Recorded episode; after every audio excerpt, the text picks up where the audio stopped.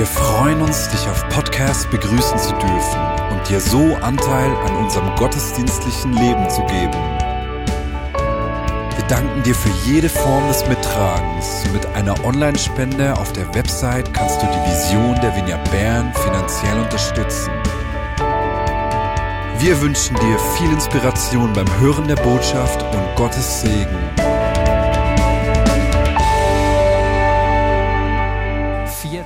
Jahre Vineyard Bern. 40 Jahre. Als ich 40 wurde, ich habe zum Glück kein Problem mit dem Älterwerden. Ich finde es schön, älter zu werden. Äh, ganz ehrlich, ich habe auch meine ersten grauen Haare gefeiert. Immer den äh, Friseur gefragt, ob nicht schon mehr kommen, weil mir so weiße Haare gefallen. Ähm, 40 Jahre. Und wenn ich an 40 Jahre Vineyard Bern denke, dann und dann hier in Gesichter schaue, dann sehe ich 40 Jahre Vineyard Bern heißt 40 Jahre, in denen Menschen einfach ihr Herz und ihr Leben verschenkt haben. 40 Jahre Vineyard Bern heißt ja nicht 40 Jahre einer Organisation, sondern das sind, äh, wenn, ich, wenn ich daran denke, Entschuldigung einfach, weil ich euch gerade gesehen habe, riechen es, wie viele Menschen bei euch ein- und ausgegangen sind und durch die Berührung mit eurer Familie ermutigt wurden. Oder wenn ich daran denke, ja, Bennett, das stimmt, wir haben es schon gesagt, all die Songs, die uns berührt haben, aber um die Welt gegangen sind und Menschen diesen Zugang zu Gott geschenkt haben. Und so weiter und so fort. Es gibt so viele Gesichter, die ich anschaue und ich weiß, äh, Stadelmanns. Ja, ich denke nicht nur an die Zeit, Martin, als du die Kleingruppenarbeit in der Vignette Bern geleitet hast, sondern auch danach, wie du dich einsetzt, dass sein Reich sichtbar wird, wie du dich Gott und Menschen verschenkst und zu merken, das, was geschieht in 40 Jahren Vignette Bern, geschieht durch das Leben von Menschen, die sich öffnen für ihn, für das, was er tun will und sich einfach dort äh, brauchen lassen. Es sind 40 Jahre, in denen wir gesehen haben, wie, wie Menschen Jesus kennengelernt haben, wie Menschen bewegt wurden, berührt wurden, befähigt wurden. Wir haben erlebt, wie Gott unglaublich eingegriffen hat, wie wir das nicht erwartet hätten. Wenn ich an, äh, an äh, Heilungen denke, beispielsweise, ich hätte, als ich zwölf war, ich hätte doch nicht gedacht, dass dieser Mann wieder sehen kann, als ich für ihn gebetet habe. Aber das ist geschehen und das hat meine Welt auf den Kopf gestellt. Oder der Toronto-Segen, plötzlich ein Wirken des Geistes, wie wir es nie erwartet hätten. Aber es hat auch Momente gegeben, in denen wir zusammen getrauert haben wenn Menschen, für die wir gebetet haben, gestorben sind, wenn Ehen zerbrochen sind oder bei uns in der Familie die Schmerzen, die wir erlebt haben, äh, auch durch die Geschichte von Missbrauch und so weiter und so fort. Und so haben wir zusammen gefeiert und wir haben zusammen geweint. Wir haben vieles gut gemacht, wo wir, wenn ich an die Konferenzen denke beispielsweise und wie etwas davon, was Gott uns geschenkt hat, viel weiter gegangen ist. Und wir haben auch Fehler gemacht und haben dabei erlebt, dass wir nicht nur in guten Tagen zusammenstehen, sondern genauso in Herausforderungen. Und in diesen 40 Jahren, äh, die waren von etwas gekennzeichnet, nämlich dass es immer nur eine Sache gab, die gezählt hat, dass wir uns öffnen, diesem Jesus nachzufolgen dass wir uns öffnen für sein Reden und tun wollen, was er uns sagt in diesem Moment. Und diese Liebe zu Gott und diese Offenheit für sein Reden, das ist es, was ich liebe. Und das hat uns Türen geöffnet, wie wir das nie gedacht hätten. Wenn ich an den Impuls denke, die Armen nicht zu vergessen, aus dem auf der einen Seite die Lawine entstanden ist und heute 80 Gemeinden afrikanische Vignettes in verschiedenen europäischen und sechs afrikanischen Ländern zu uns schauen, aus ihrer Muttergemeinde sozusagen. Der Dienst am nächsten entstanden ist und weitergegangen ist in andere Gemeinden. Oder wenn ich daran denke, wie viele Menschen aus der Vignette Bern sich äh, nicht nur hier lokal verschenken, sondern irgendwelche Projekte oder Hilfswerke in anderen Ländern begonnen haben, dann haben wir gesehen, wie Gott uns hier begegnet ist, hier braucht in Bern und uns gleichzeitig die Türen äh, zu den Nationen aufgestoßen hat. Und das ist so bewegend für mich zu sehen, wie Menschen, wie viele Menschen sagen, Herr, ich will hören, was du sagst. Und wenn du sprichst, ich will dir nachfolgen. Das ist das Einzige, was zählt. Und tun, was du mir sagst. Und so liebe ich die Vignette Bern. Ich liebe das, was, was uns hier auszeichnet. Das ist nicht durch eine Organisation geschehen, sondern durch eine Vielzahl von Menschen, die eines vor Augen hat, ihm nachzufolgen. Ganz einfach, im Kleinen und zu tun, was er sagt. Nun feiern wir heute das Erntedankfest. Und Erntedankfest hat die eine Seite auf jeden Fall äh, der Dankbarkeit und es ist ein guten Rahmen, um unsere Dankbarkeit für 40 Jahre Vignette Bern zum Ausdruck zu bringen. Aber Dankbarkeit ist nicht der einzige Grund, weswegen wir das Erntedankfest feiern. Hast du gewusst, dass wir Menschen 80 Prozent aller Entscheidungen, die wir fällen, unbewusst treffen, automatisiert? Der große Teil dessen, was du tust, geschieht über Gewohnheiten. Dinge, über die du gar nicht mehr nachdenkst, sondern die du dir einfach angewohnt hast in deinem Leben. Und das ist für uns Menschen unglaublich wichtig, denn das äh, bringt einen äh, Energiegewinn fürs Hirn und minimiert das Risiko. Und deswegen versucht unser Hirn alles Mögliche äh, zu automatisieren, Routinen einzuschalten. Ein gutes Beispiel dafür ist das Autofahren. All die, die Auto fahren, Kannst du dich erinnern, wie es war, als du zum ersten Mal in ein Auto gesessen bist und du dir bei jedem Handgriff überlegen musstest, oh, habe ich jetzt nach hinten geschaut? Ah, äh, Kuppeln und, ah, und jetzt Gang schalten. Und das war beinahe überfordernd, so viele Handgriffe gleichzeitig tun zu müssen. Und alles hast du ganz bewusst gemacht. Und wie ist es heute? Da kannst du über die Welt nachdenken, du kannst einen Film schauen dazu, du kannst in Träumen verschwinden. Also das war jetzt übertrieben. Aber diese Dinge geschehen automatisch. Wir machen uns keine Gedanken mehr groß beim Fahren. Gewohnheiten Routinen sind ein wesentlicher Teil unseres Lebens. Und wir haben in den vergangenen eineinhalb Jahren erlebt, wie unsere Gewohnheiten neu äh, geformt wurden, wie wir liebgewonnene Gewohnheiten verloren haben, neue dazugewonnen haben. Gewohnheiten sind für uns Menschen unglaublich wichtig und die können wir auch erlernen. Wir funktionieren so über Gewohnheiten. Wenn wir gute Gewohnheiten eingeübt haben, ist das super. Es ist etwas herausfordernder, wenn wir schlechte Gewohnheiten eingewohnt haben, die wir kaum mehr loswerden, um die wir richtig kämpfen müssen, die loszuwerden. Aber was mir gefällt, Gott weiß, wie er uns geschaffen hat. Gott weiß, wie wichtig für uns solche ähm, Gewohnheiten sind. Und deswegen hat er seinen äh, den Israeliten, eine einfache Hilfe gegeben, wie sie in ihrem Leben gute Gewohnheiten einüben können. Weißt du, wer das gemacht hat? Er hat ihnen gesagt, meine Lieben, ich gebe euch einige Feste. Feiert, feiert viel, feiert regelmäßig und indem ihr feiert, übt ihr dadurch gute Gewohnheiten ein. Ein Beispiel, das hat äh, damit begonnen, dass er ihnen äh, den Sabbat gegeben hat. Eine Woche, einen Tag in der Woche sollen sie einen Ruhetag begehen, an dem sie zum Gottesdienst zusammenkommen, lesen wir im 3. Mose 23,3. Sich Ruhetag und sich gemeinsam auf Gott ausrichten, einmal in der Woche. Weswegen? Weil dort, wo wir uns auf ihn ausrichten, macht es etwas mit mir, es geschieht etwas in uns. Das Spannende war ja, die hatten ja keine Schriftrollen zu Hause, die konnten nicht die Bibel alleine lesen, sondern die haben die in der Gemeinschaft ausgelegt. Und weißt was, das ist heute noch genauso wichtig. Ich denke gerade in dieser Zeit, die Bibel ist da, dass wir sie gemeinsam auslegen, dass wir einander hören, dass wir unterschiedliche Herangehensweisen auch darin entdecken. Es braucht die Gemeinschaft darin. Das ist das Erste. Und dann hat er ihnen drei Feste gegeben, zu denen alle Israeliten jedes Jahr nach Jerusalem kommen sollen. Stell dir vor, es war eine Zeit, in der man noch nicht Ferien gemacht hat, wie wir das tun. Ne? Aber dreimal im Jahr, lasst die Arbeit ruhen, geht für eine Woche nach Jerusalem und feiert zusammen. Was für ein Trubel, was für ein Fest für die ganze Familie.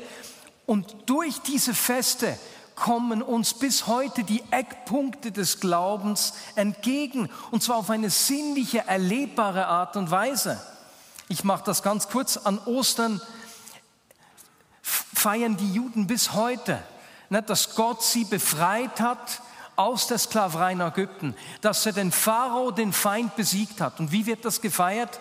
Sie essen zusammen ungesäuerte Brote, weil sie damals schnell aufbrechen mussten und ein, ein Passalam, äh, ein Lammgericht, so wie ihre Vorfahren. Damals dieses Lamm, ähm, Passalam in der Nacht, bevor sie aufgebrochen sind, gegessen haben.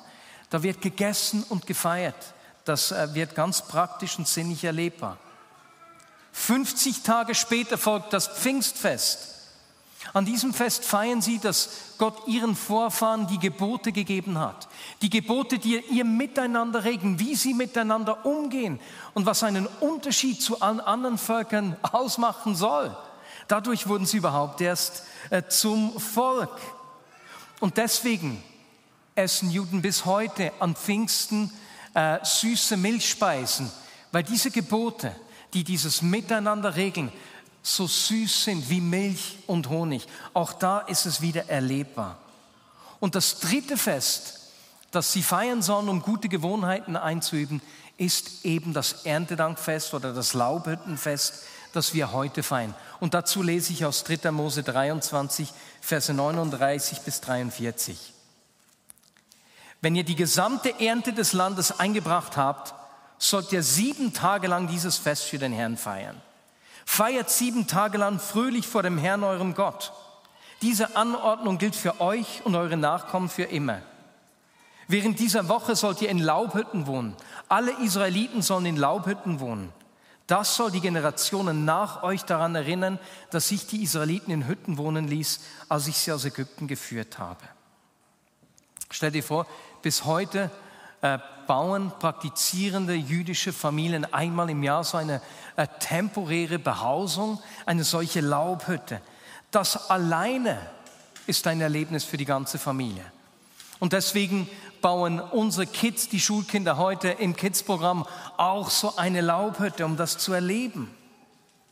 Und während dieser Woche werden noch heute die Mahlzeiten in dieser Laubhütte eingenommen damit sie als Volk erleben, wie das ist, wenn man Wind und Regen ausgesetzt ist. Wie es war für ihre Vorfahren, als sie die 40 Jahre durch die Wüste gegangen sind.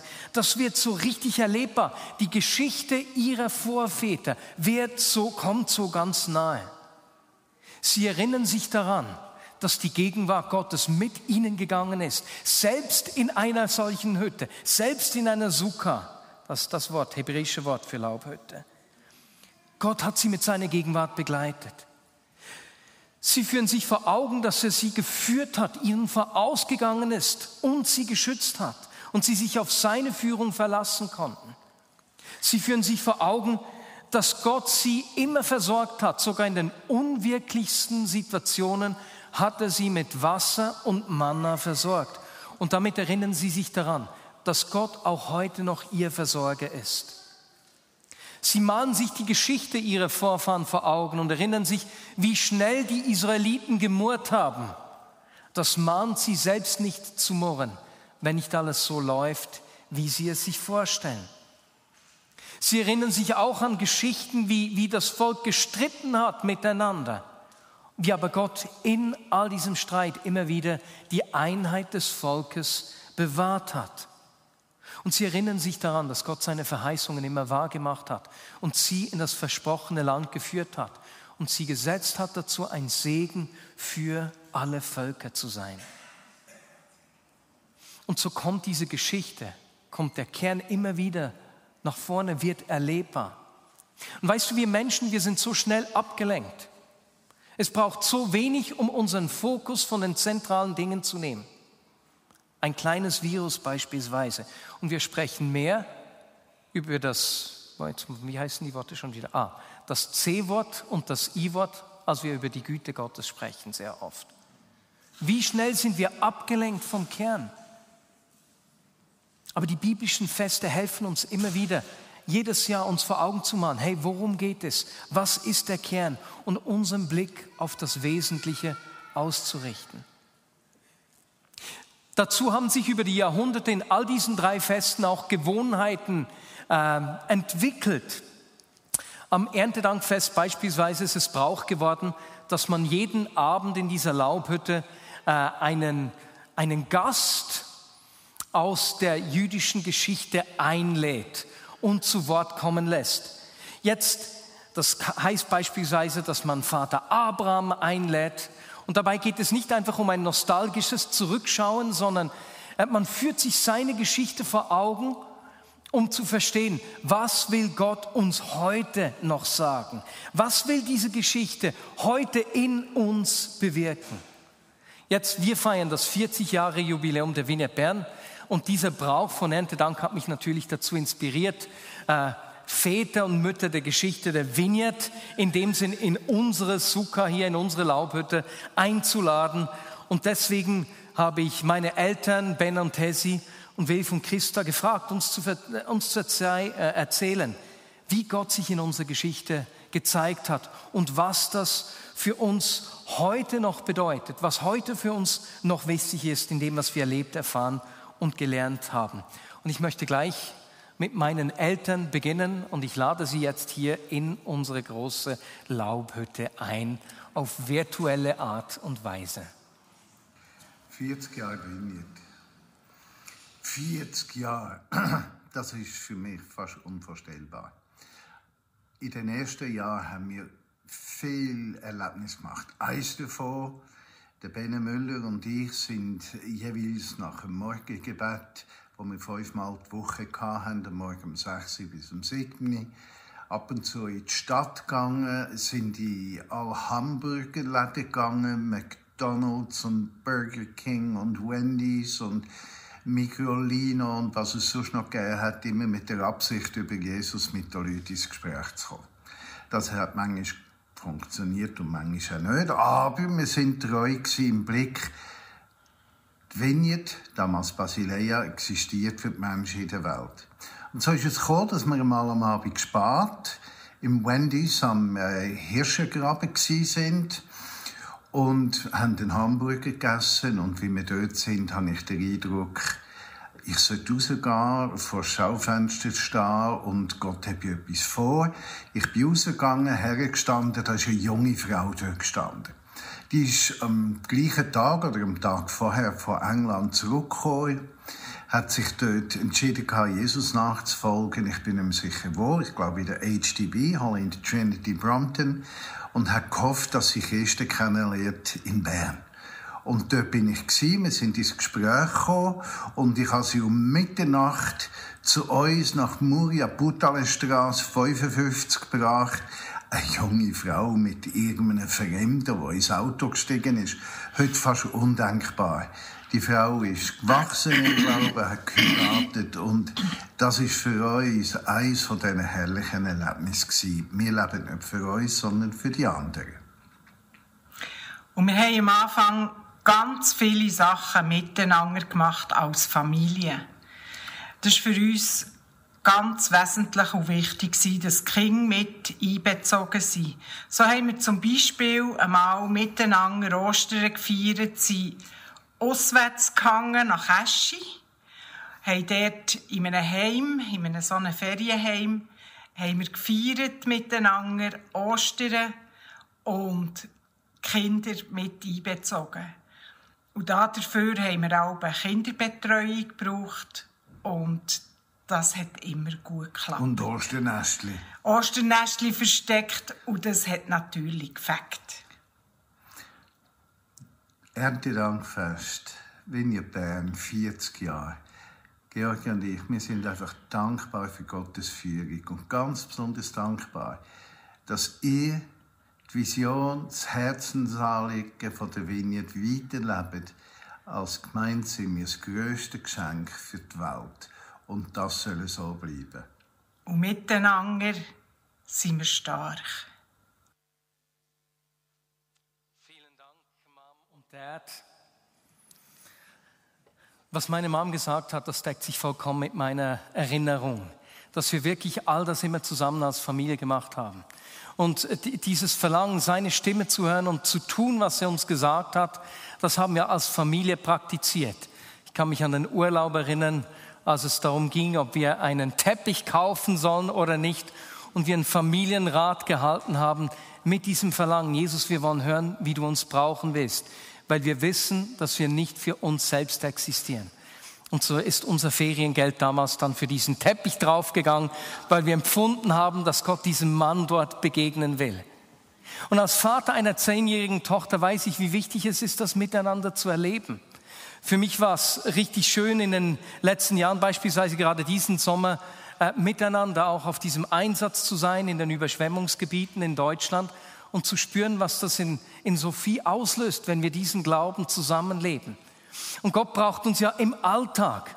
Aber wenn wir so einen, auf einen Einsatz gehen, das ist wie ein Trainingslager für einen Fußballverein.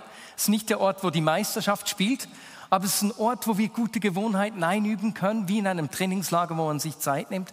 Und es war so begeisternd zu sehen, wie wir durch dieses gemeinsame Leben als Familie im Glauben wachsen und damit auch erleben, hey, wir leben nicht für uns selbst, wir existieren nicht für uns selbst, sondern wir sind ein Geschenk für diese Welt. Und dort, wo wir so leben, werden wir immer wieder merken, wie Gott uns in all unserer Schwachheit, in all unserer Begrenzung braucht, um ein Segen für andere Menschen zu sein. Vielen Dank, Mom und Dad. Wir kommen zu unseren zweiten Gästen in unserer großen Laubhütte, Benner und Tessie Müller. Physisch hier, aber genauso auch virtuell. Anbetung war etwas, was ganz entscheidend war am Anfang von der Vineyard, der Basileia oder eben von der Agape-Gemeinschaft. Jeder war eigentlich in dieser Singgruppe und jeder hat Songs geschrieben. Und die Songs die waren Ausdruck von dem, was wir erlebt haben, von dem, was wir gelebt haben. Und haben das zum Ausdruck gebracht, was uns in diesem Moment gerade wichtig war.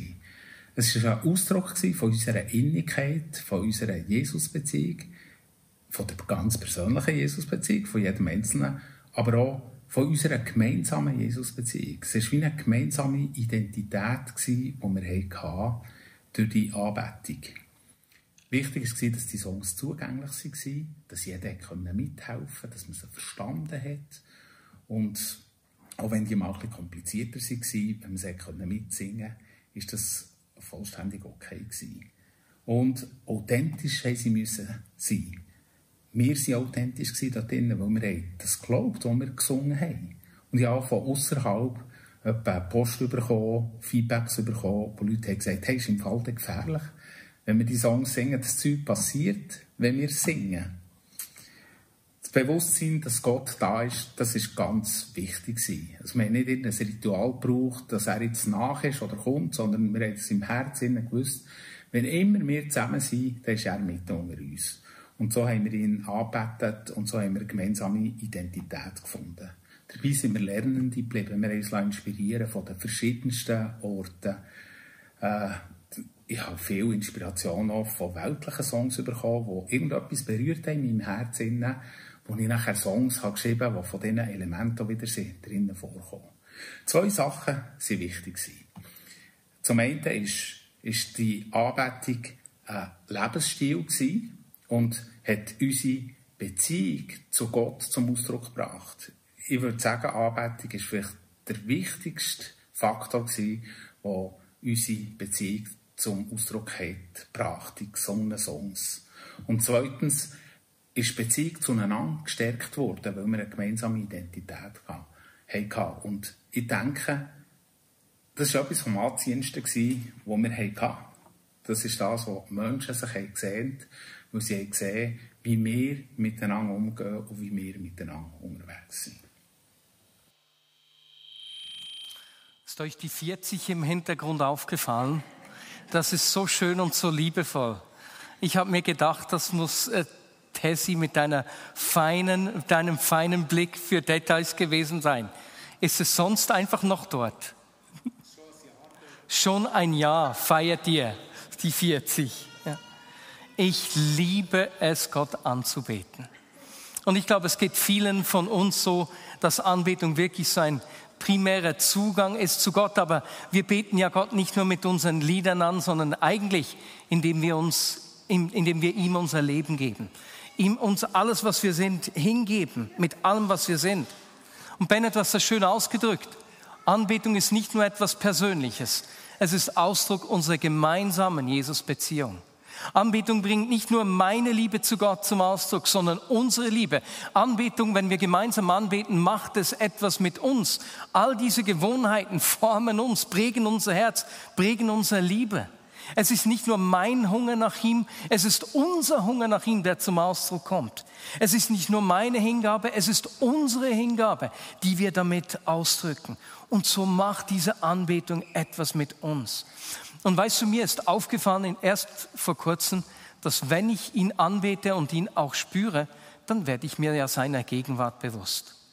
Und ich habe gemerkt, ich will dem Raum geben, auch wenn es mir manchmal etwas peinlich ist. Weißt du weswegen? Weil, weil es, wir wollen ja in diesem Bewusstsein seiner Gegenwart wachsen. Weil seine Gegenwart ist ja nicht mehr hier, wenn wir einen Gottesdienst feiern, als wenn wir im Alltag sind. Und wenn ich mir vorstelle, wenn wir uns bewusst sind, dass seine Gegenwart mit der ganzen Fülle da ist, wenn du als Zahnarzt gerade ein Loch pflegst. Oder du in einem schwierigen Kundengespräch bist und weißt, wow, seine Gegenwart ist voll hier. Oder als Mutter deine Tochter stillst und weißt, seine Gegenwart ist voll da. Oder gerade einem unfreundlichen Verkäufer begegnest und nicht genau weißt, wie du reagieren sollst und in diesem Bewusstsein lebst. Wow, seine Gegenwart ist voll da. Genau das wollen wir. Denn in die Geschichte des Volkes Israel, etwas, was wir an Erntedank ja feiern, ist, dass er sein Volk mit seiner Gegenwart begleitet hat.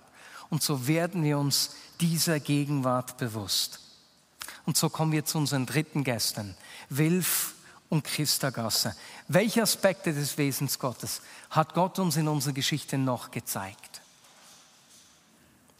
John Wimber hat uns gesagt, dass wir die können Heilige erleben können, wo wir parat sind als Gemeinschaft, die zu tragen, die eben nicht geheilt sind oder auf einem Weg von der Heilung sind. Und ich denke, in den letzten 40 Jahren haben wir unglaublich viele äh, Leute gehabt, die diesen Weg gemacht haben mit Menschen, die nicht geheilt worden sind. Hauskreise, die extra sich getroffen haben mit Menschen im Rollstuhl, wo die Zeit angepasst haben, den Ort angepasst haben, endlich leben, wo Hunderte vorbeigegangen sind und heilende Gemeinschaft erfahren haben. Das ist das, was ich mir wünsche, auch für die nächsten 40 Jahre, dass wir eine heilende Gemeinschaft dürfen sein.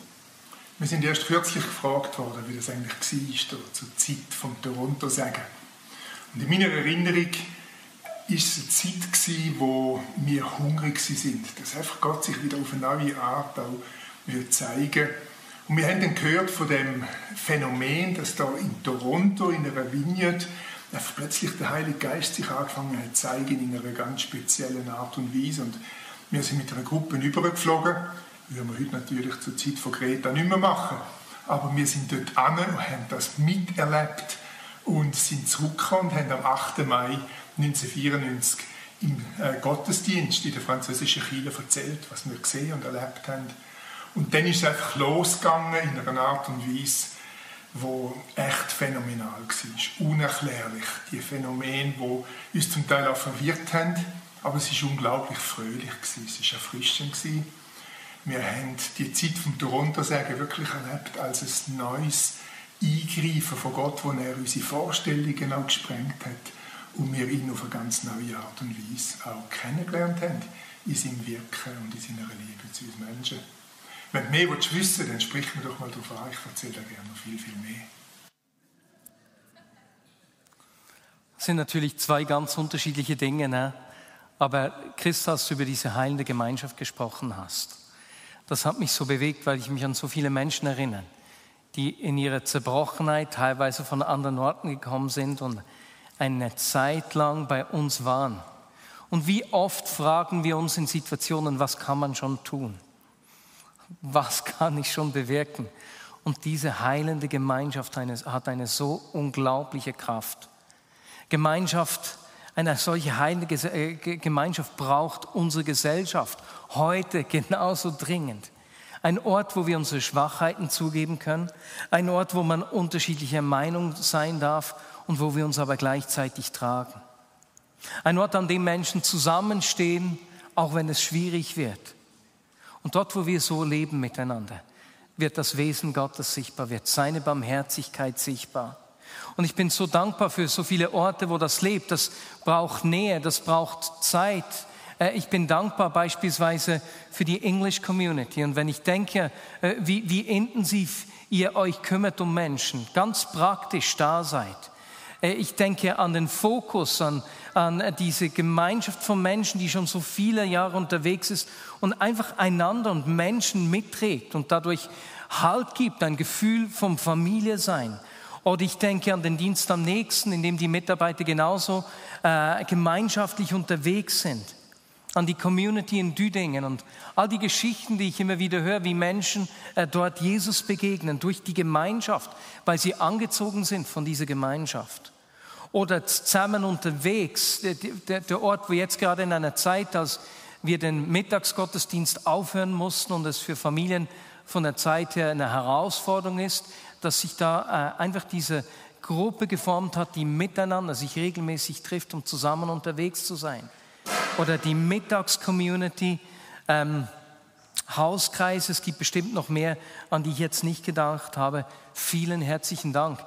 Dort, wo du dein Leben öffnest für andere Menschen und Menschen in dein Leben reinlässt, wirst du sein Träger dieser heilenden Gemeinschaft, wo Menschen ein Zuhause und Halt finden können und Perspektive auch gewinnen können durch das Miteinander. Vielen herzlichen Dank. Ihr habt einen so wichtigen Beitrag. Und gleichzeitig ist es in dieser Gemeinschaft, wo wir uns nach mehr ausstrecken. Weil wir erleben immer wieder dort, wo wir, wo wir uns öffnen, dass Gott eingreift und Dinge tut, die wir nicht erwarten würden. Wie Gott Menschen verändert, Menschen heilt und wirkt auf eine Art und Weise, die wir uns nicht vorstellen könnten. Dort erleben wir, wie Gottes Kraft sichtbar wird. Wie John Wimber das gesagt hat, wenn ihr Heilungen sehen wollt, müsst ihr bereit sein, kranke Menschen mitzutragen.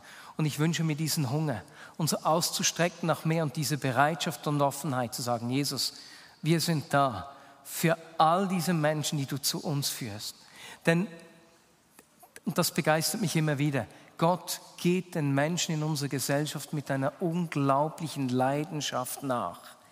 Es gibt so viele Menschen um uns herum, denen er begegnen will und für die er Antworten auf ihre Fragen bereit hat. Und die Frage ist, ob wir uns dafür öffnen, ob wir uns für diese Menschen öffnen und ob wir uns brauchen lassen, uns unterbrechen lassen. Und eine dieser Geschichten, wie, wie Gott Menschen begegnet, möchte ich euch jetzt zeigen. Ich habe Dagmar und André gebeten, uns zu erzählen, wie Jesus ihnen begegnet ist, einfach weil ich finde, das ist so inspirierend zu sehen, mit welcher Leidenschaft Jesus Menschen nachgeht.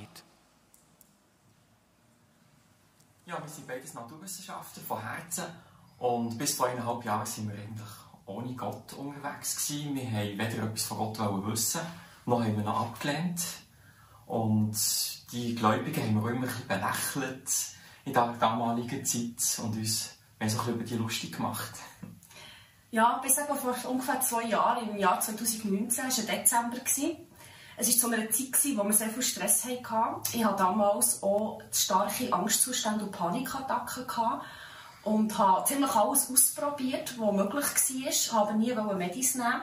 Und mein grösstes Problem war, alleine daheim zu sein. Also für längere Zeit neu zu sein, ohne jemanden um mich herum.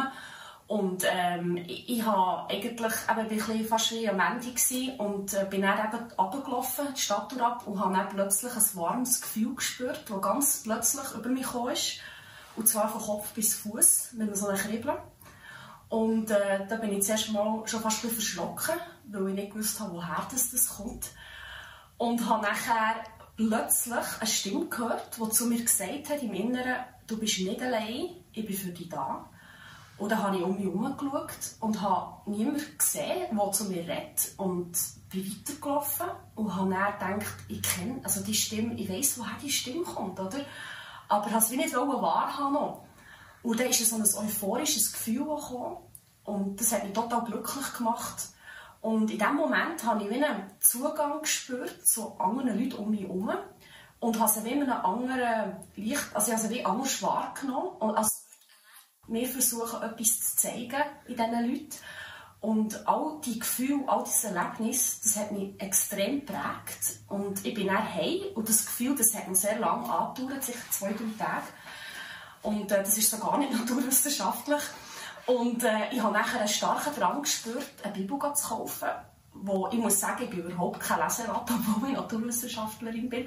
Und dann bin ich, habe ich mich überwunden, bin in einer Buchhandlung so ein Buch gekauft und habe aber noch geschaut, dass mich ja niemand sieht, weil es ist nicht so unser Stil vorher. Und habe nachher heimlich die Bibel lesen. Ähm, gerade noch, dass mein Mann nicht gesehen hat, weil ich mich ein bisschen geschämt habe dafür. Bis nachher der Lockdown ist gekommen, im März 2020. Ja, da waren wir nicht daheim. Du hast weiterhin gelesen. Mir ist das natürlich mal aufgefallen irgendwann. Und dann habe ich selber drinnen angefangen zu lesen, weil ich wissen was, was sie so bewegt. Und habe noch andere Literatur dazu gelesen. Und wie das so ist, wenn man die Bibel liest, das, das bewegt einem etwas. Und plötzlich ist mal der Tag gekommen, wo ich mir die Frage gestellt habe, ja, entweder ist das jetzt ein Märchenbuch oder das ist die unglaublichste Geschichte, die je passiert ist. Und in dem Moment hat alles in mir danach geschrauen, das, das ist die Wahrheit, das ist das. Und dann habe ich mir schlussendlich auch Jesus und Gott ergeben. Come on.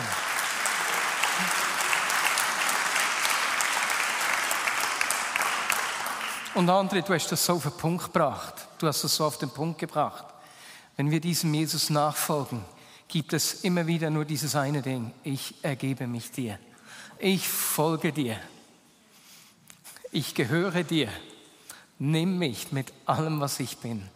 Ich ergebe mich dir. Und das hat mich so berührt zu spüren wie Jesus Menschen nachgeht. Und weißt du, meistens braucht er ja uns. Aber das war in einem Moment, in dem ich herausgefordert war, persönlich, äh, äh, und, und als ich euch kennengelernt habe. Und es war, als würde mir Gott sagen, Marius, auch wenn du herausgefordert und entmutigt bist, ich helfe dir, Perspektive zu finden. Schau mal, mit welcher Leidenschaft ich Menschen nachgehe. Und meine Lieben, um uns herum gibt es so viele Menschen, die darauf warten, Jesus zu begegnen. Bei denen Jesus längstens begonnen hat, in ihrem Leben zu wirken und zu ihnen zu sprechen, nur wissen sie es noch gar nicht. Und eine letzte Geschichte, und mit der werden wir schließen, sehen wir genau dazu. Hallo zusammen, hier ist der Andi Merium. Und ich habe vor etwa drei, vier Wochen folgende Geschichte erlebt. Wir waren eigentlich dran, während dem Polterabend von Sam Steiner etwas zu organisieren. Und zwar hat er Sam spontan eine Präsentation müssen halten und für das haben wir auch sehr spontan die Leute eingeladen, die so hätten sollen tun, wie sie schon monatelang von diesem Event hätten gewusst und sich angemeldet hätten. Und der Sam noch ein Foto machen war in seinem Polterabend, bin ich mit zwei anderen Kollegen spontan Leute anfragen, ob sie an den grossen Event würden kommen vom Sam. Und wir waren auf der Bundesterrasse, um Leute einzuladen. Und dann habe ich gesehen, dass zwei Kollegen mit ähm, zwei Frauen reden waren auf dem Bänkchen. Und als ich ähm, zu ihnen hergelaufen bin und ich habe fragen, ob sie kommen, hat, ähm, haben sie gesagt, nein, sie kommen leider nicht. Und so in dem Moment habe ich gesehen, wieso wie ähm, der Name Rebecca so flaggenmässig von mir wie durchgeflogen, wie ein inneres Bild ist, eine kurze Vision. Und ich habe dann wieder den Eindruck gehabt, dass sie, die von mir aus gesehen links hockt, eine Schwester hat, die Rebecca heisst. Und habe gefragt, ob das zutrifft. Und sie hat, dann hat mich angeschaut mit grossen Augen und gesagt, nein, das trifft nicht zu, aber sie da heisst Rebecca. Und dass es krass ist, dass ich jetzt mit dem Namen bekommen und hat natürlich sie nebenan mit grossen Augen angeschaut und gefragt, warum ähm, dass ich den Namen jetzt einfach so habe gesagt Und er dann wie ich gesagt, dass Gott manchmal ähm, mir Sachen offenbart, manchmal nehmen. Und in dem Moment habe ich das Gefühl gehabt, wie Gott sie ähm, im Bereich Gerechtigkeit, soziale Gerechtigkeit brauchen und bereits hat gebraucht und dass sie auch schon international unterwegs war, Brücken geschlagen hat in andere Nationen und Gott es weiterhin wird brauchen. Und als ich das so habe erzählt, war sie mega überwältigend auf der einen Seite äh, mit all diesen Informationen und sie hat gesagt, hey, das trifft genau zu, das habe ich gemacht die letzten paar Jahre, das ist so mein Herz und ich will das immer mehr machen in meinem eigenen Leben. Jetzt hat sie aber gesagt, sie glaubt nicht an Gott und ist Atheistin. Und in dem Moment habe ich einfach das Gefühl gehabt, dass ich soll sagen, hey, wird jetzt Zeit, dass du dich mal fast fragen, von wo der Schmerz eigentlich kommt, wo du hast für soziale Gerechtigkeit und wer dir da überhaupt in die Wiege hat gelegt und von wo dass du das klare, die klare Vorstellung hast von einer Welt von Gerechtigkeit, es die nicht hat, nicht hat gegeben und dass Gott es in sie hat hineingelegt und ähm, in dem Moment ist sie völlig überfordert gewesen. Wir sind dann auch weitergegangen, wo wir einen wichtigen Termin hatten, natürlich und sie hat wie mir nachher, nachher geschreit und gesagt es geht doch nicht, dass ich so Sachen sage, die sie so berühren und dass wir jetzt einfach ein weggehen und was das eigentlich ist, das Ganze. Und einfach zu sehen, wie Gott so in einem unerwarteten Moment reingebrochen ist, um sie zu ermutigen, ist sehr faszinierend gewesen und mein Gebet ist, dass ich ihr irgendwann schon mal über den Weg wieder laufen oder sie mir über den Weg läuft, um ähm, dass ich weiterhin ein Teil von dem Wirken von Gott in ihrem Leben kann sein Genau. Es hat mich bewegt, als Andi diese God Story erlebt hat oder erzählt hat. Seine Antwort an diese Frau. Dein Problem ist nicht, dass du nicht an Gott glaubst. Das Problem ist, dass du dich noch nie gefragt hast, woher der Schmerz in deinem Herzen kommt. Und meine Lieben, hier in dieser Stadt, in Bern und darüber hinaus, bei Menschen, mit denen wir in Kontakt kommen werden, gibt es so viele Menschen, bei denen Gott schon Dinge in ihr Herz zu legen begonnen hat.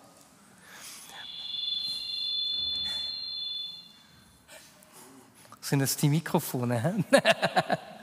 es gibt so viele Menschen, denen Gott sein Herz gezeigt hat oder begonnen hat, sein Herz zu zeigen, die etwas davon äh, äh, gespürt und gemerkt haben, obwohl sie noch gar nicht glauben, dass er existiert. Menschen, denen er begegnen will, durch dich und durch mich, und die plötzlich ein Verständnis kriegen für die Dinge, die Gott in ihr Herz gelegt hat. Und meine Liebe, ich, meine Lieben, ich wünsche mir, dass wir uns öffnen und brauchen lassen, hier in dieser Stadt, damit er mit seiner Kraft sichtbar wird, dass Menschen ihm begegnen hier in dieser Stadt. Und das braucht oft nicht viel. Das braucht oft nur diese Bereitschaft, unser Leben zu öffnen und heilende Gemeinschaft zu sein. Es braucht diese Bereitschaft, uns zu ergeben und immer wieder neu, auch im hohen Alter mit kindlicher Freude zu sagen, Jesus, was auch immer du sagst, ich tu's ich will tun, was du mir sagst. Sprich du ganz neu. Brauche mich. Ich existiere nicht für mich selbst, sondern ich will hier als Segen für die Menschen um mich herum sein. Es braucht diese Bereitschaft, aus diesem Bewusstsein zu leben, dass seine Gegenwart nicht nur ein schönes Gefühl in einem Gottesdienst ist, sondern die Realität, die uns in unserem Alltag begegnet und dass dort, wo seine Gegenwart in, unseren Alt, in unserem Alltag sichtbar wird, er in den schwächsten und begrenztesten Momenten unseres Seins mit seiner Kraft hereinbrechen will. Und genau daran erinnert uns das Erntedankfest. Ich habe euch immer gut geführt. Ich habe euch ans Ziel geführt. Schaut auf die Sterne, erinnert euch an die Verheißung, die ich euch gegeben habe, die offen steht. Und so werden wir auch heute noch zum Segen für eine Menschheit um uns herum. Jesus, ich danke dir dafür.